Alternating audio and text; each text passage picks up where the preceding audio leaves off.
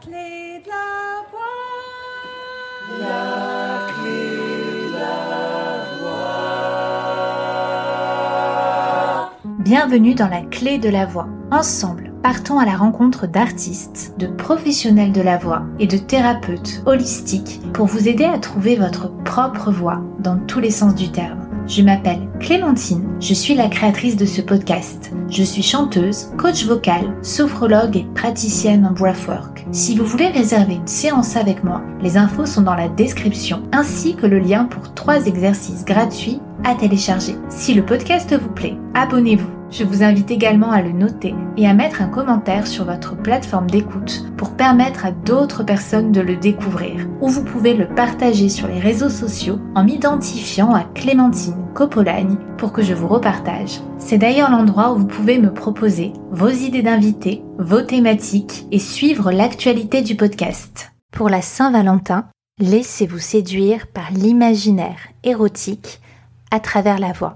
Comment susciter le désir avec la voix et les mots Ce sont les questions auxquelles a répondu Alexis Imeros, le créateur du sulfureux podcast de Le son du désir. Ce podcast, c'est d'abord une voix, celle d'un amant, romantique, sans visage, qui vous fera imaginer tous les scénarios qui vous feront fantasmer. Dans cet épisode, Alexis nous partage l'art d'enivrer, d'exciter par la voix, ainsi que des anecdotes sur son propre parcours de chanteur, voix off et auteur. Je vous laisse découvrir notre conversation. Bonjour Alexis. Bonjour Clémentine. Je suis très heureuse de te recevoir dans la clé de la voix. Est-ce que tu veux bien revenir sur l'un de tes premiers souvenirs marquants avec la voix? Un des premiers souvenirs marquants avec la voix, bah, c'est avec ma voix. Parce que quand j'avais 4 ans, mes parents m'ont offert un, un magnétophone, un cassette. Alors, je suis né à la toute fin des années 70. Et donc, euh, on m'avait offert ce petit appareil, petite boîte avec un, gros bouton orange et dans lequel on mettait les, cassettes à bande. Et je m'enregistrais, j'enregistrais des chansons, j'enregistrais n'importe quoi, j'enregistrais les gens dans la rue, j'enregistrais euh, mes parents qui parlent. Et, euh, et voilà, c'est c'était une des premières fois que je, je captais du son. Et je me le repassais en boucle, voilà, tout simplement. Oui, donc il y a toujours eu D'ailleurs, tu as eu plusieurs vies, euh, dont des vies de chanteurs, de musiciens et de producteurs de musique. Est-ce que tu veux bien nous en parler? Oui, bien sûr. Moi, j'ai, enfin, j'ai eu l'impression finalement d'avoir eu euh, qu'une seule vie, c'est-à-dire depuis toujours d'être intéressé à, à la fois par l'écriture, par les histoires et par le son. C'est quelque chose qui m'a toujours fait vivre, quelque chose qui m'a toujours enthousiasmé. Euh, j'ai toujours voulu être musicien, j'ai toujours voulu être chanteur, j'ai euh, toujours voulu écrire des chansons, j'en écris toujours d'ailleurs. Je pense que la, la voix, la chanson euh, m'accompagne tous les jours de ma vie. Je vais, je vais chanter euh, plein de choses, je vais, je vais enregistrer plein de choses, même si ce n'est pas ça qui me fait vivre aujourd'hui.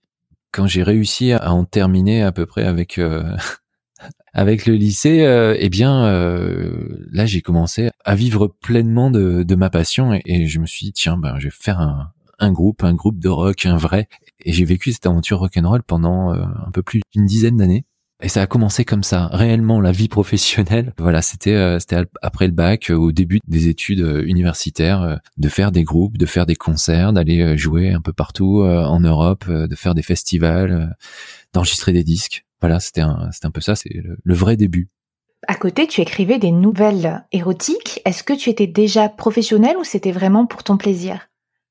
Non, euh, quand j'avais 18-19 ans, j'écrivais principalement des poésies, des chansons, euh, des nouvelles également, qui n'avaient pas forcément euh, grand-chose d'érotique euh, dedans. Ça, c'est quelque chose qui est venu un peu après. Et en fait, c'était déjà l'idée d'enregistrer les choses. Mmh. L'idée de les faire vivre. Moi, ce que je trouve, c'est qu'une belle histoire, elle est intéressante à partir du moment où elle se lit bien.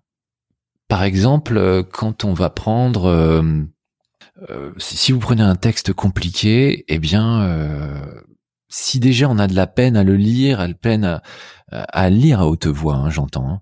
La lecture à haute voix, en fait, euh, si quelque chose est bien écrit, la lecture à haute voix, elle va, elle va s'en retrouver facilité. Et donc moi, dans mon processus d'écriture, eh bien, voilà, je travaille les mots, je m'intéresse beaucoup aux, aux mots, à leur signification, mais en plus, je vais relire chaque phrase à haute voix. Et si elle est fluide, c'est bon. Si elle n'est pas fluide, il faut recommencer. Hmm, j'avais eu un auteur chanteur, Vincent Karch, et lui me disait qu'il chantait son livre pour voir si c'était bien écrit. Ah, génial. Faudrait que j'essaye. Donc depuis avril 2019, tu offres ta voix aux auditrices du son du désir et aux auditeurs aussi. Tu es un amant qui laisse un audio tendre et torride sur une messagerie. Est-ce que tu veux bien nous raconter la genèse du podcast? Oui, bien sûr. Le, son du désir est né euh, suite à une conversation avec euh, avec des copines euh, très engagées dans des réseaux féministes. Et en fin de soirée elles me disent mais en fait vous les hommes vous ne faites rien pour l'égalité homme-femme. Je dis bah si quand même. Non tu ne fais rien. Qu'est-ce que tu fais toi? Et moi je regarde mes pieds. Je dis bon rien mais je mais je vais faire quelque chose. Et c'est un projet qui est né un peu à la croisée des chemins. C'est-à-dire j'avais vraiment envie de faire quelque chose qui serve qui soit utile j'avais très envie de me replonger dans quelque chose d'artistique parce que j'avais fait euh, plusieurs années à, à, travailler pour un, bah, en tant que salarié pour un grand groupe de luxe. En tant que juriste, c'est ça? Non, ça, ce sont des fausses interviews que j'ai données à certains moments. Ah. j'ai travaillé dans la communication, puis j'étais photographe également. C'était complètement différent. Et je me suis dit, je veux faire quelque chose qui euh, qui ne servent pas les intérêts euh, de puissants, mais qui servent justement les intérêts de, de chacun. Et puis euh, faire quelque chose qui ait du sens, finalement, euh, inscrire un personnage dans une démarche qui, qui, promeut une certaine égalité dans la sexualité, inscrire, créer un personnage qui va revendiquer des, des valeurs féministes également, créer un personnage qui, qui soit rassurant, qui ait tout son univers dont on ne connaît que la voix de ce personnage et ses mots, ça rajoutait vraiment un, un défi euh, super intéressant. Et puis en 2019, je me suis dit tiens, il y a l'avènement du podcast, c'est maintenant ou jamais.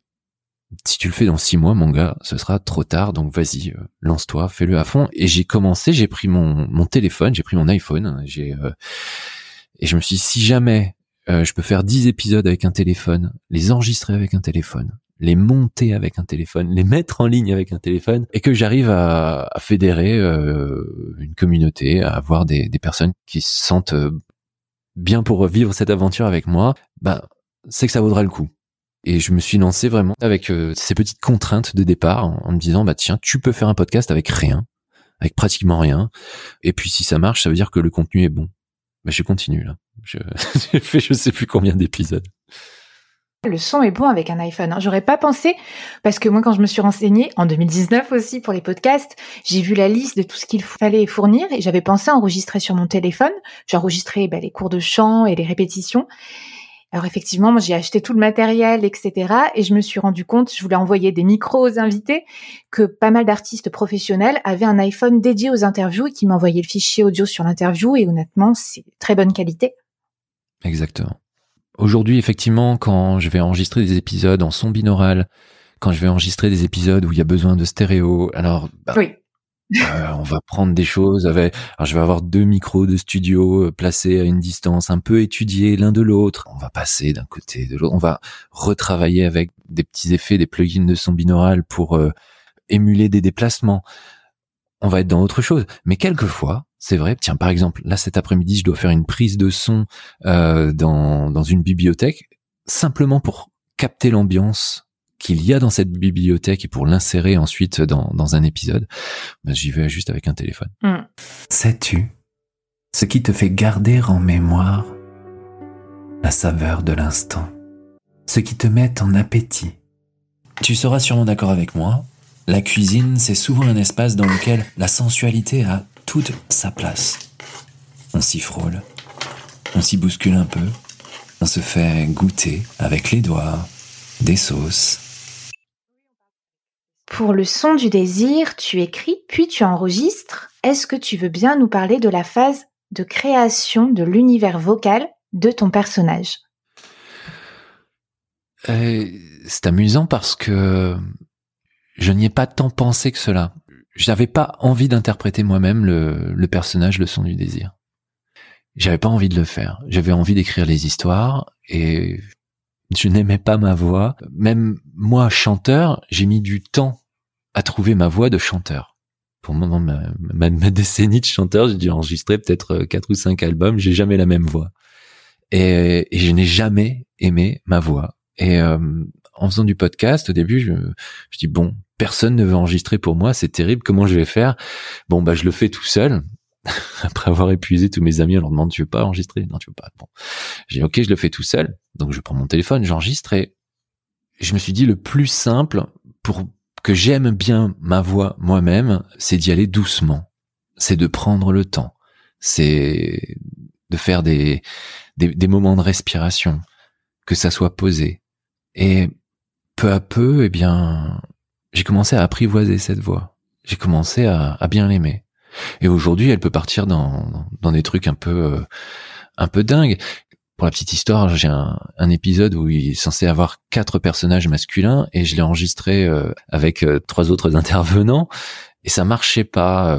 les gars rigolaient, c'était pas, ça, ça fonctionnait pas.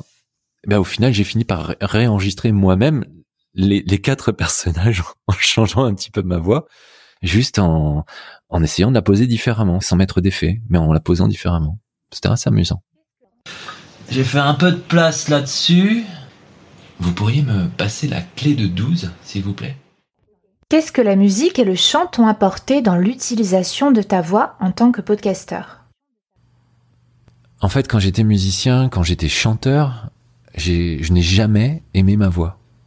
Ça m'a toujours... Euh, j'ai toujours eu du mal avec ma voix. J'ai toujours passé mon temps à la changer, à, à, essayer de la faire se fondre au mieux dans, dans le mix. Et j'avais très peur en enregistrant un, un podcast que je n'aime pas ma voix. Et d'ailleurs, j'avais pas envie de l'enregistrer moi-même, ce podcast. Je, je voulais trouver quelqu'un pour faire cela et, et je n'ai pas trouvé de, soit d'amis qui désirent euh, réellement interpréter euh, ces textes très sulfureux, euh, soit, euh, soit j'avais pas de moyens pour payer un, comédien non plus. Alors, euh, eh bien, euh, comment fait-on euh, dans ces cas-là? On fait soi-même. Et effectivement, donc j'ai pris mon téléphone et je me suis enregistré. J'ai pris le parti en fait de de poser la voix au maximum, de prendre le temps, de pas en rajouter, de pas essayer d'interpréter. Et tout le début du podcast, c'est ça. C'est-à-dire qu'il y a, enfin, les premiers épisodes du podcast, il n'y a pas de, il y a, un jeu d'interprétation très sobre, mais qui a été ressenti comme très direct euh, par les personnes qui écoutaient le podcast. Et je pense que ça a participé à donner une couleur vocale à ce personnage. C'est pas tant qu'il y a un ton absolument monocorde, mais d'être très près du micro rajoute à l'impression de confidence au côté euh, réel. Et, euh, et c'est ça ce qu'on cherche quand on écoute euh, un, un, podcast où quelqu'un vient faire comme si on vous parlait. La bouche de quelqu'un qui téléphone, eh bien la bouche généralement elle est très proche du combiné ou très proche du micro qui capte la voix. Donc on était vraiment comme ça. Donc il n'y avait pas lieu de de, de vraiment interpréter en, en, donnant de la voix justement cette intimité l'intimité du texte, elle devait être euh, reprise dans l'intimité de la voix, de l'interprétation donc. Quels sont les épisodes les plus écoutés? Est-ce qu'il y a des scénarios qui reviennent ou est-ce que ça se joue à autre chose? Alors moi je pensais que les épisodes les plus écoutés étaient des épisodes euh, très travaillés, très écrits. en fait, l'épisode qui revient le plus souvent est un épisode improvisé enregistré au téléphone dans une cabine de bateau et euh... une cabine de bateau pour de vrai ça a été enregistré ouais. Euh... Ouais. ouais ouais et voilà donc ça a été improvisé euh, sur 40 minutes ça a été découpé et, et ramené à euh, je sais pas un peu moins d'une vingtaine mais au final c'était ça encore une fois l'intime eh bien euh, il se ressentait ainsi encore une fois, le côté réaliste euh, n'en était que plébiscité. Donc euh, il y a vraiment ça, le côté direct. Et effectivement, j'ai souvent bah, les, les, épisodes, les premiers épisodes reviennent assez souvent dans les épisodes préférés des, des, personnes qui les écoutent. À un tel point que moi j'en ai réenregistré certains des premiers épisodes en me disant bah tiens c'était si mal enregistré avec mon téléphone, c'était quand même euh, si mal interprété selon moi. enregistrons-les mieux en studio, euh, avec une voix plus posée. Eh bien, euh, c'était pas forcément euh, ces nouveaux enregistrements qui étaient les, les plus appréciés. Moi, j'ai eu des retours comme quoi c'était euh, où les personnes me disaient ah j'ai pas remarqué que c'était le même. j'ai pas mince. Ou tant mieux. Non, mais j'aimais bien l'ancien. Ah ok. Bon, bah voilà. Ça m'a fait rire. Ça m'a fait rire. Après, euh, ce qui va marcher sur des thématiques, c'est plus des choses. euh, souvent, ce qui va toucher à des univers comme le BDSM, euh, ça va toucher les personnes. Allons, ne perdez pas de temps. Avant toute chose, vous devez porter ceci. Montrez-moi votre cou. Je te passe un collier de cuir autour de la gorge. Ça va les intéresser, plus que ça va les toucher. Ça va les intéresser.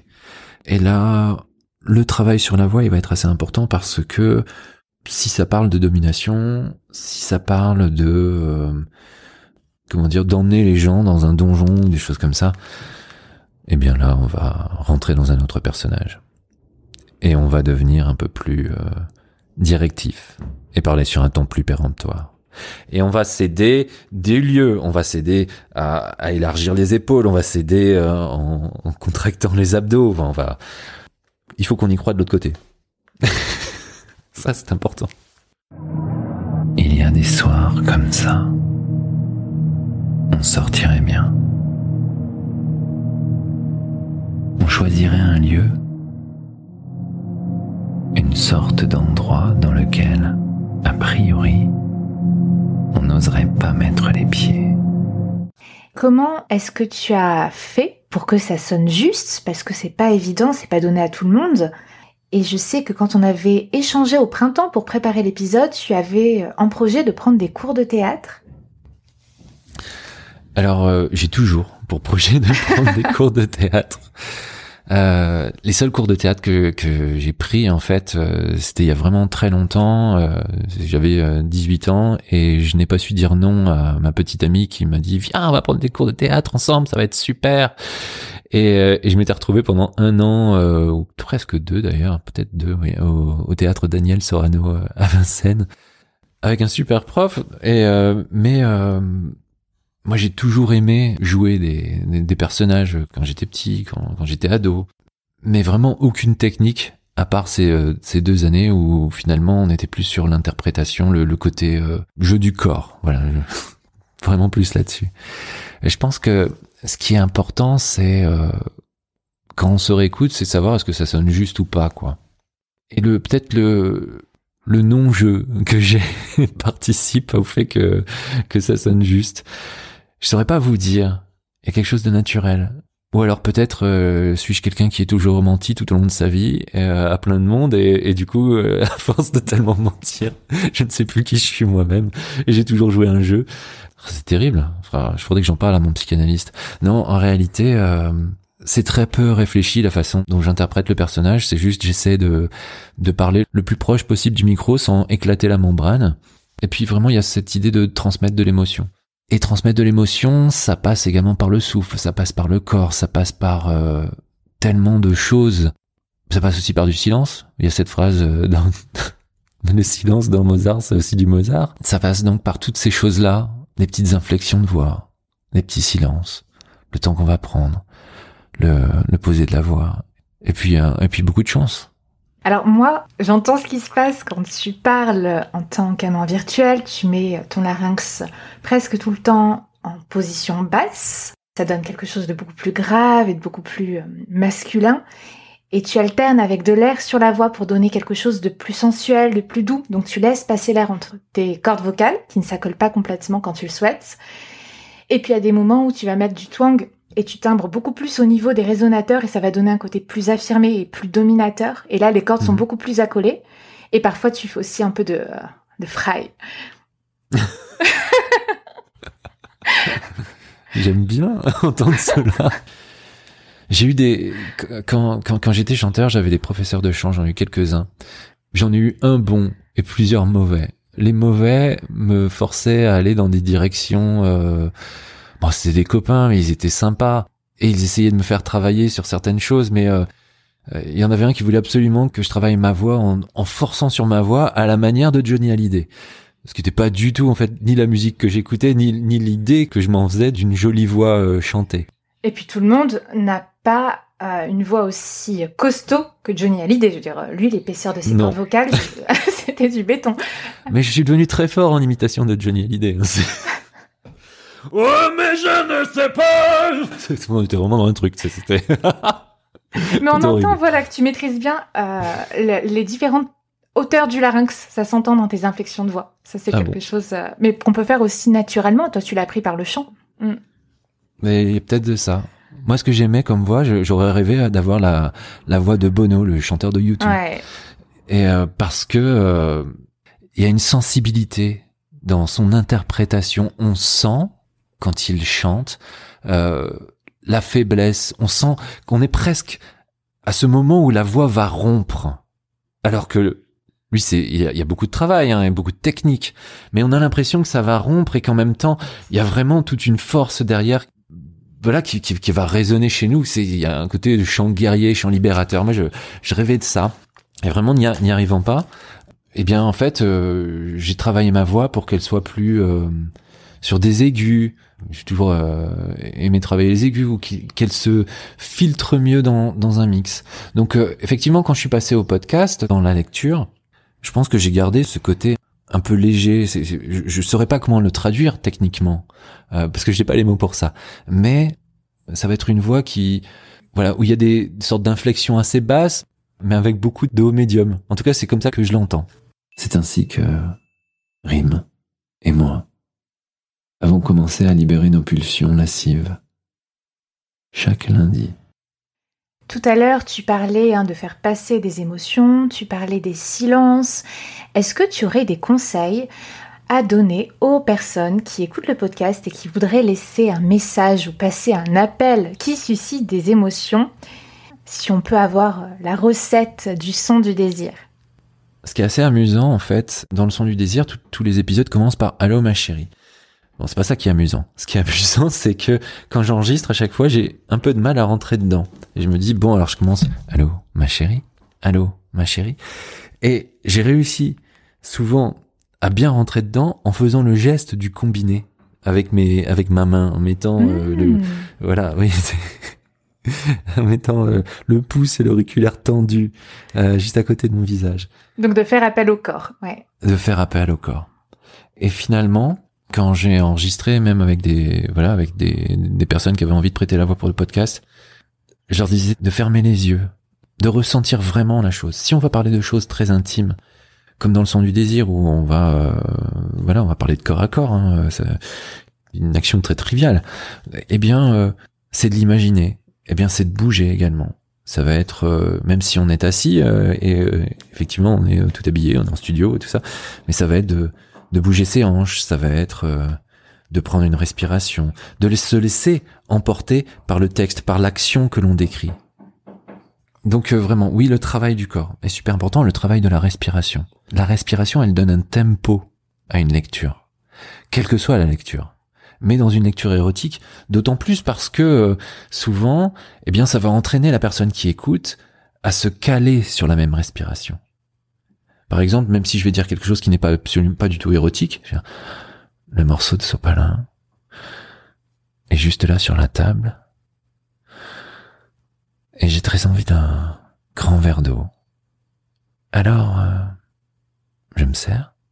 Voilà, et ça va être là-dessus, ça va être travailler sur la respiration, de donner le rythme à la phrase, et puis de rompre cela à certains moments. Et de rompre cela, par exemple, de, de dire des mots un peu plus rapidement, de refaire une pause, et d'en étirer certains autres. Finalement, la voix, elle, elle mime ce que font les corps dans ces instants euh, les plus charnels. Est-ce que tu as remarqué des phrases, des inflexions, des intonations qui plaisent toujours et qui sont un peu comme des pivots sur lesquels tu t'appuies? Il y a quelques phrases qui reviennent dans, dans le podcast, mais ça ce sont plus des trucs d'écriture et qui vont faire en sorte que, euh, de la même façon que ça commence par Allô ma chérie, il y a une phrase que je vais souvent dire qui est euh, euh, Mais il n'y a qu'avec toi que je pourrais vivre cette aventure. Et, et qui va lancer à un certain moment euh, une action.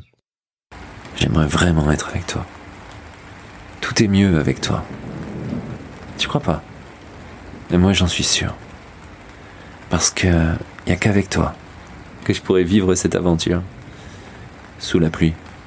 Bon alors Dans une aventure euh, Allo ma chérie, euh, peut-être que je l'ai fait, il y a une partie narrateur et une partie personnage. Et la partie narrateur, eh bien, donc elle, elle va lire comme je lisais précédemment, mais la partie personnage, eh bien, je vais m'approcher plus du micro et puis euh, je vais dire souvent des choses un peu plus crues.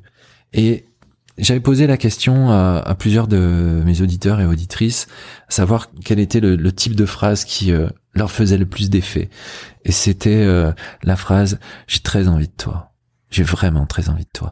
Et c'est vrai que quand cette phrase-là, eh bien, quand elle vient, quand on la dit avec un, un peu d'intonation et, euh, et du sentiment, ben, souvent on a envie d'y croire. Et ça, je, pense que c'est quelque chose qui remue. On peut même l'imaginer, quelqu'un de proche qui arrive et qui te dit J'ai envie de toi.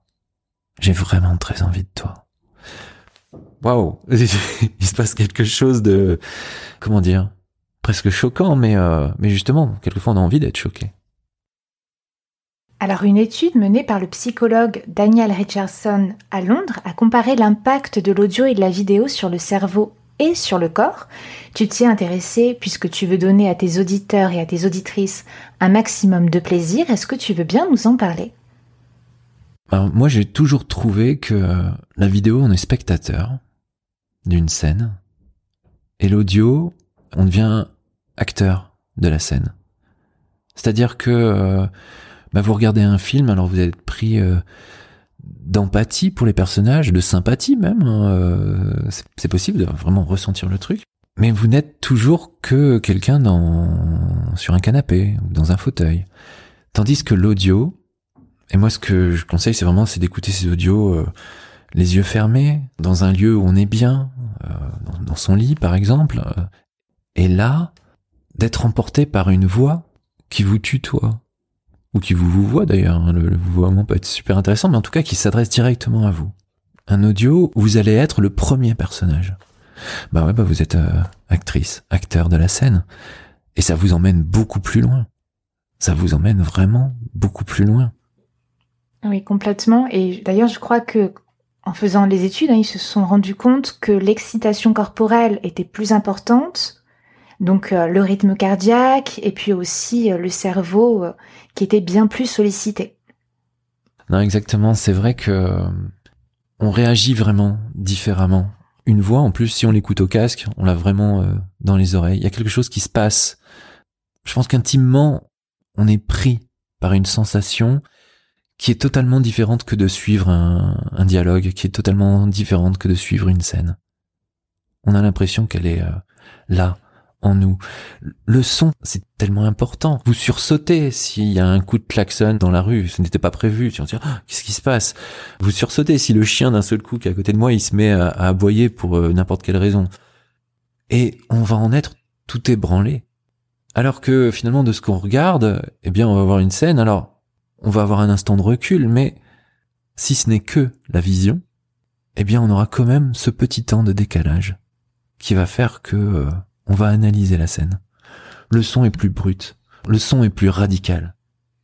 Moi, je discutais avec, euh, je travaille avec des sexologues aujourd'hui, donc le son du désir, c'est un peu plus, euh, un peu plus réfléchi, euh, voilà, sur sur certains aspects que ça a pu l'être au début. Et ces sexologues, on a eu une discussion très intéressante l'autre jour sur le son dans l'intimité, le, le son au lit, et les personnes qui, euh, la simulation, par exemple, les personnes qui simulent. Eh bien, il y a des personnes qui, en simulant, en faisant euh, des bruits in- intimes, eh bien, viennent à s'exciter elles-mêmes.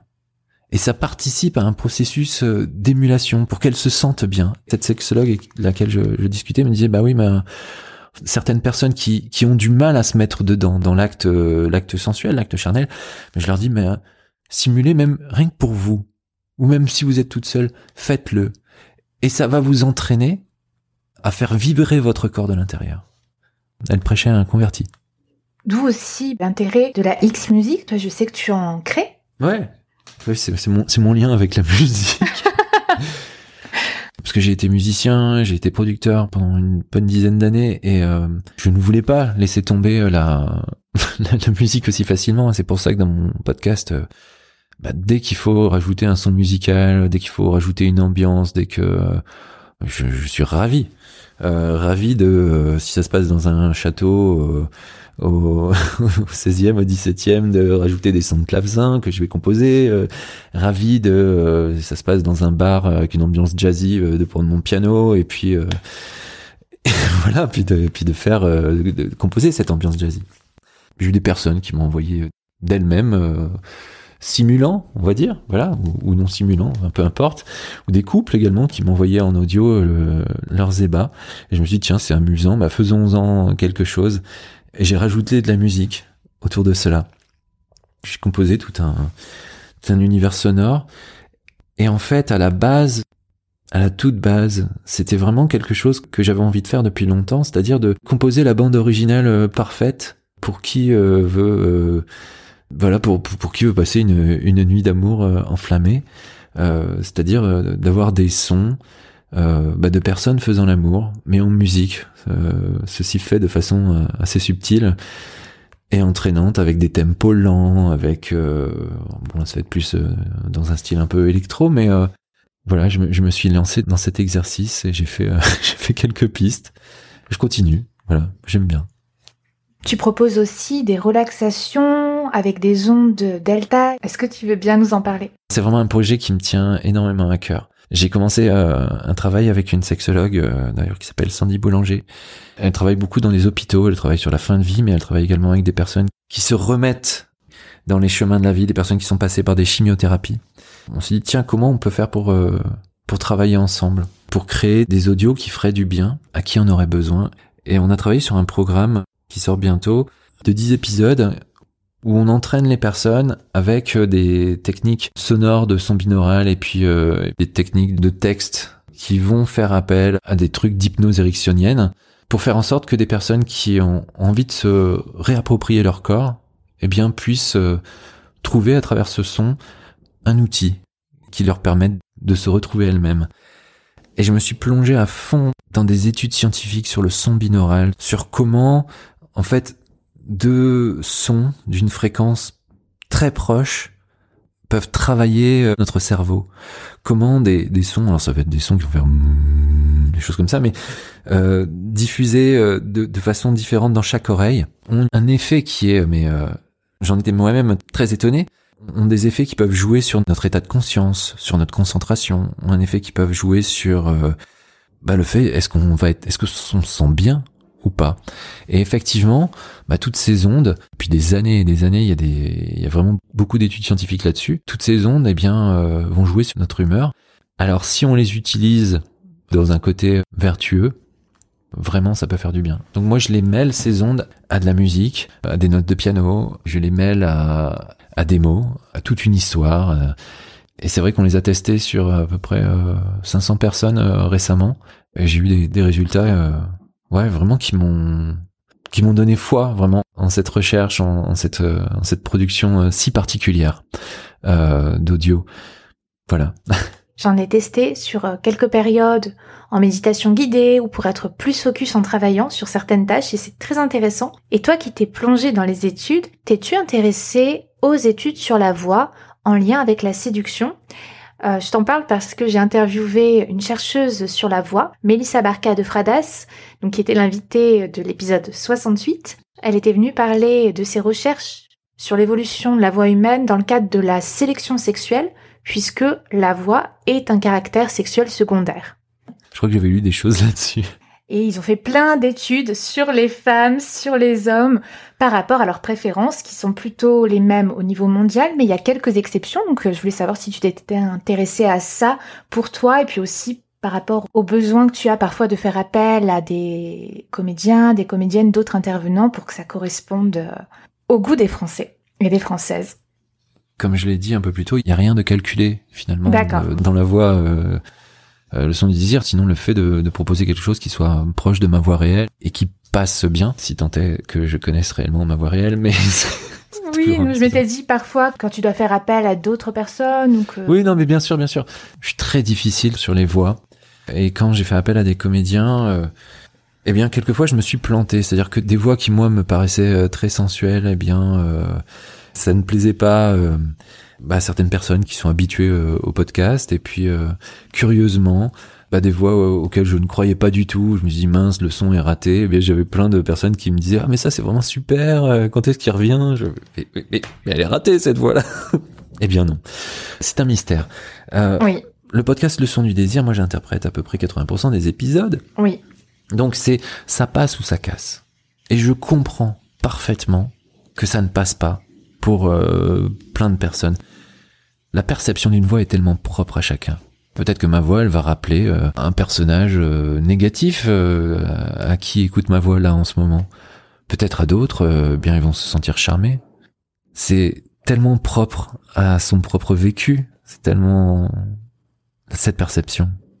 Donc euh, voilà, moi je me suis souvent planté dans, dans ce que je pensais être, euh, être bien ou pas. Quel métier sulfureux exerçait-elle pour qu'elle en craigne à ce point ma réaction? J'envisageais le pire avec autant d'effroi que d'excitation. Et au bout de trois semaines de relation, je brandis la fausse menace d'une rupture, ce qui me permit de lui arracher sa confession. Qu'est-ce qui a changé? Est-ce qu'il y a des choses qui ont changé pour toi au niveau de l'utilisation de ta voix depuis que tu as le son du désir? Est-ce que tu as un rapport différent avec ta voix J'apprécie mieux ma voix aujourd'hui. J'apprécie mieux ma voix parce que j'y suis habitué. Je m'y suis habitué à l'entendre. J'apprécie mieux ma voix parlée que je n'ai pu apprécier ma voix chantée de toute ma vie. Voilà. J'ai toujours eu beaucoup de problèmes avec ma voix chantée. Ma voix parlée, ça va mieux. En revanche, ce qui est vrai, c'est que le son du désir, ça m'a fait beaucoup réfléchir sur la façon de prononcer les mots. Et surtout de, et là, par exemple, la différence des et. Et donc, dans ma vie de tous les jours, eh bien, euh, je vais pas dire j'avais passé un bon été. Ah bah non, euh, non, j'avais. Parce que, AIS, j'avais passé un bon été. Euh, Je vais faire attention à ces choses-là. Je vais faire attention euh, aux mots, à essayer de bien les prononcer. Ça va être principalement là-dessus que tout a changé. Et ça a changé également dans, euh, dans ma respiration. Ça, c'est très important de, je, me suis aperçu de cela, que je prenais beaucoup plus le temps de respirer. Hmm, C'est très intéressant, merci, c'est très détaillé. Et donc je crois que le personnage principal du son du désir, c'est une grande partie de toi, de tes souvenirs, mais il y a aussi une partie imaginée, il y a des parties suggérées par ton audience. Et comment est-ce que tu t'imprègnes des personnages, par exemple quand tu as dû euh, jouer euh, quatre personnages différents, Ah, comment je me prenne des personnages euh, surtout au niveau vocal Moi, si je dois faire plusieurs personnages, c'est, euh, je vais faire beaucoup d'essais. Je vais faire des essais. Je vais essayer de les imaginer. Et puis, je vais essayer un, un personnage. euh, je vais faire un essai. Alors, ça peut sembler risible là maintenant parce qu'on est totalement à propos, mais mais peut-être je vais essayer un personnage comme cela et puis et il va dire quelques phrases et puis je vais réécouter et, et alors je vais me dire bah à quoi il me fait penser ce personnage?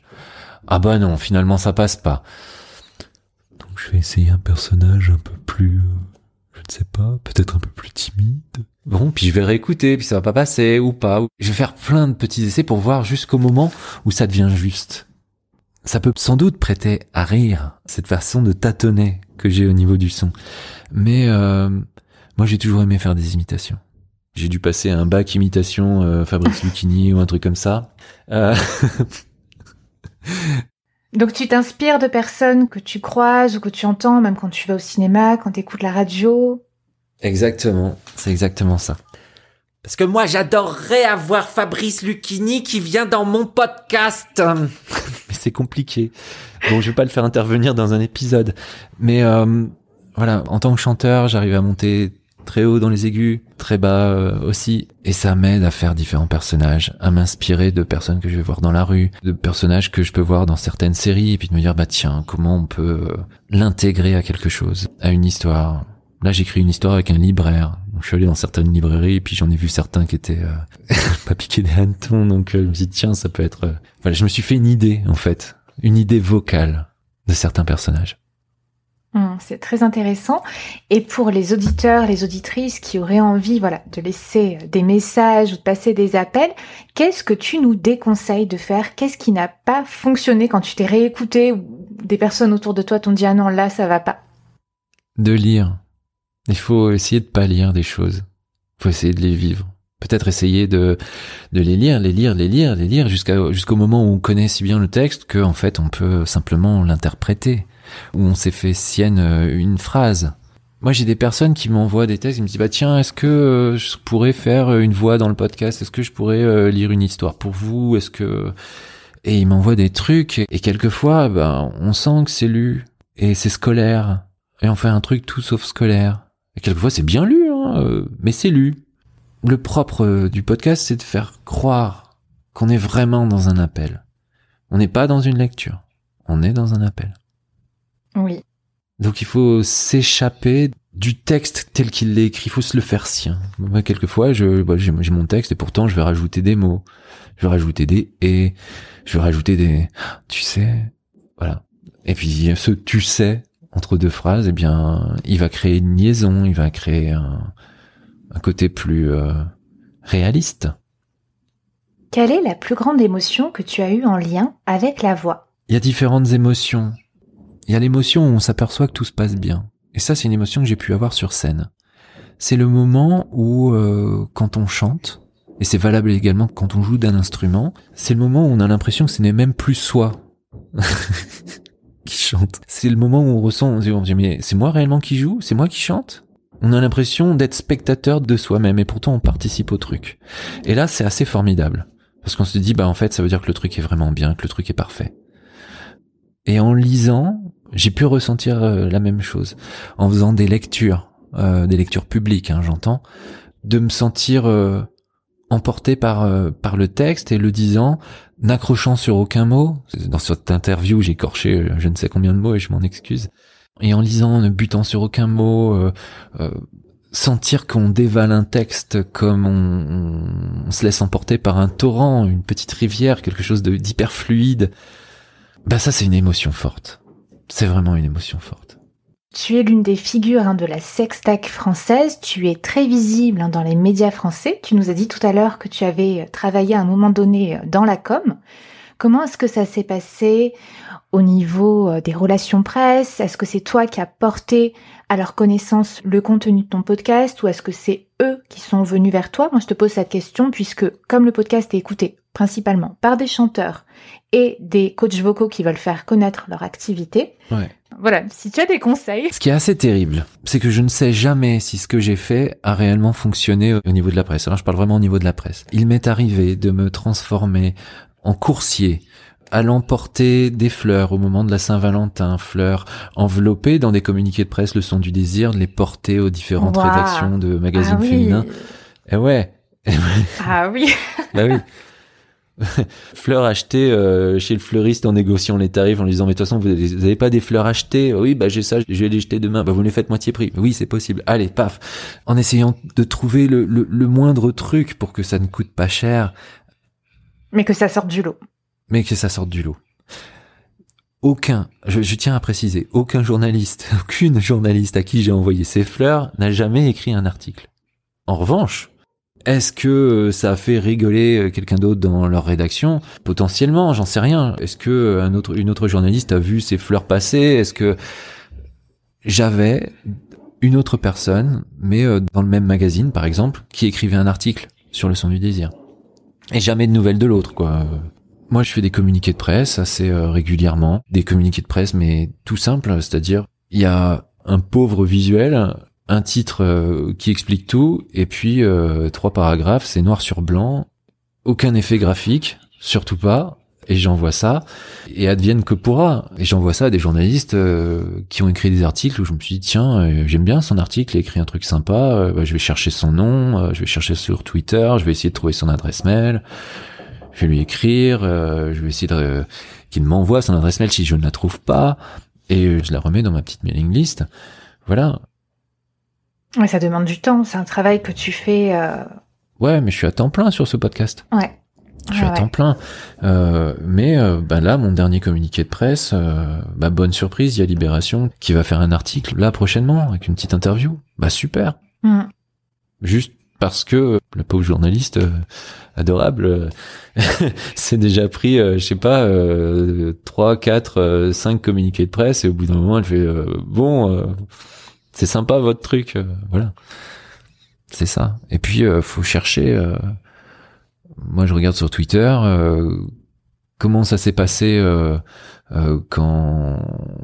Il y a, qui, m'a interviewé pour TMC. bah, j'ai vu sur Twitter qu'elle cherchait des personnes pour répondre à ces questions, des, hommes dans l'univers de la sensualité pour la femme. Voilà, puis je, je lui ai écrit et puis d'autres personnes qui suivent le podcast euh, lui ont écrit également en lui disant bah tiens, euh, on connaît ce que fait Alexis euh, et ça se et ça se fait comme ça. Faut être Mhm. euh, à l'affût euh, de la moindre opportunité. Et pour la communication, la communication visuelle ou la communication sur les réseaux, si tu as des conseils, qu'est-ce qui a fonctionné pour le son du désir? Moi, c'est très compliqué. Je suis shadowban euh, incroyable sur les réseaux. Shadowban, ça veut dire euh, caché par Instagram. Et, et c'est dramatique, hein, impossible de faire de la publicité. C'est euh, contenu sensible, c'est ça? Ouais, mais c'est même pire que ça. C'est-à-dire qu'il y a 10% de ma communauté qui voit mes posts, qui Ah, moi voit je, mes stories. moi je vois, mais euh, ouais, ça doit. Ouais. Mais, euh, mais c'est rare. Je persiste à penser que c'est bien d'avoir une présence sur les réseaux, que c'est important de montrer qu'il y a quelque chose qui s'y passe, mais que c'est pas forcément par là qu'on va choper le, le plus de, de personnes qui vont être intéressées par ce qu'on fait. Avoir un bon référencement sur Internet, c'est nettement plus important. Le référencement, euh, c'est euh, voilà, c'est un peu comme un, un magasin dans une rue. euh, ben, faut qu'il soit dans la bonne rue. Donc le référencement, c'est euh, ce qu'on appelle le SEO, SEO, super important. Mm. Euh, qui est des articles qui parlent de vous, des articles de blog, que vous ayez un blog euh, qui qui parle de choses qui sont euh, importantes. C'est ça, ça va rapporter tellement plus qu'Instagram. Et puis quelquefois Instagram va rapporter énormément aussi, euh, je dis pas, hein. mais en tout cas pour le son du désir, c'est euh, c'est des personnes qui viennent et qui s'abonnent et qui s'abonnent en, en payant un podcast parce que c'est un podcast payant.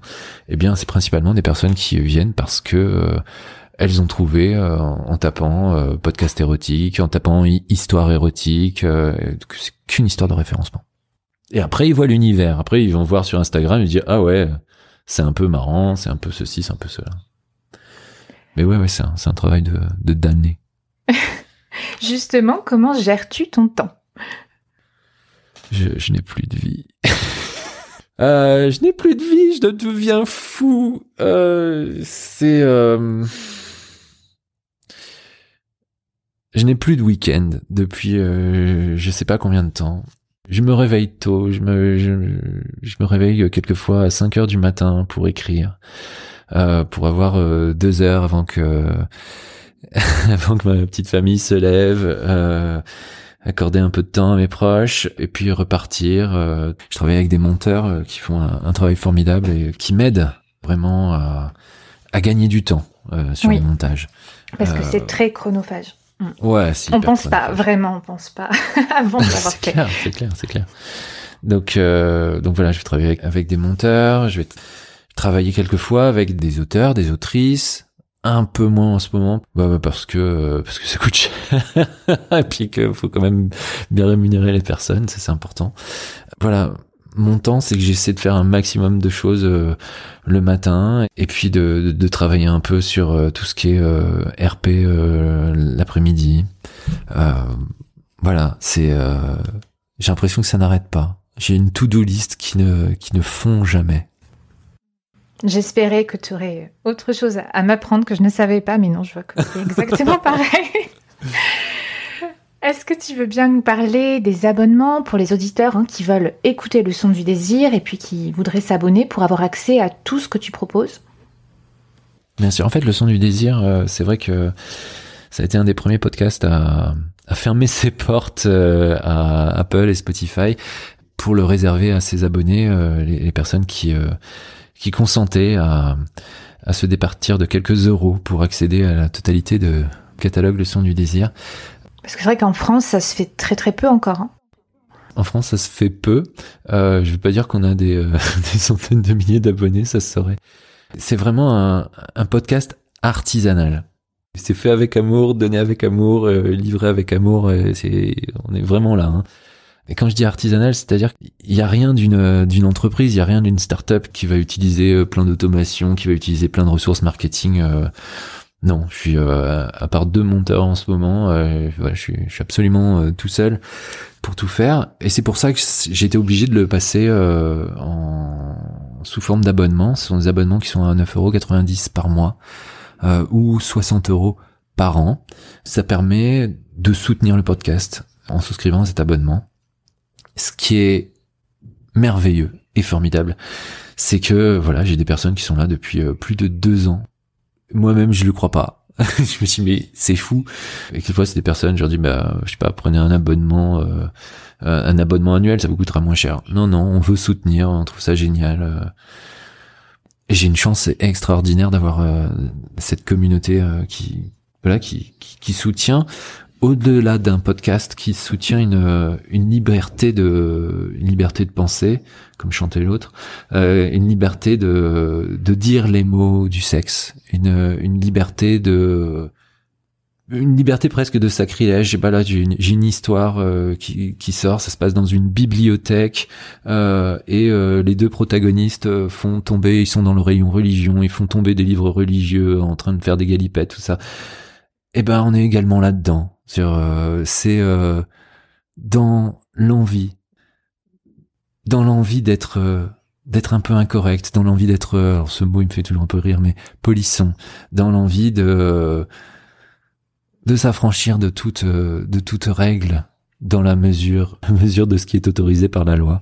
Et euh, et ça ça fait du bien mais surtout le podcast de son du désir c'est euh, beaucoup de sécurité. Les personnes qui écoutent le, le podcast se sentent en sécurité dans dans les mots. On les prend pas euh, par surprise. On les emmène pas dans des endroits où ils ont pas envie d'aller.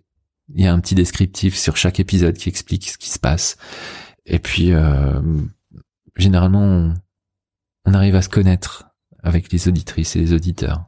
Ils arrivent à connaître le personnage, ce qu'il aime, ce qu'il aime pas, ce qu'il fait, ce qu'il ne fait pas. Donc il y a une confiance. Et ça, c'est chouette. Hmm. Tu apprends continuellement beaucoup de choses avec le son du désir. Quelle est la dernière découverte que tu as envie de nous partager?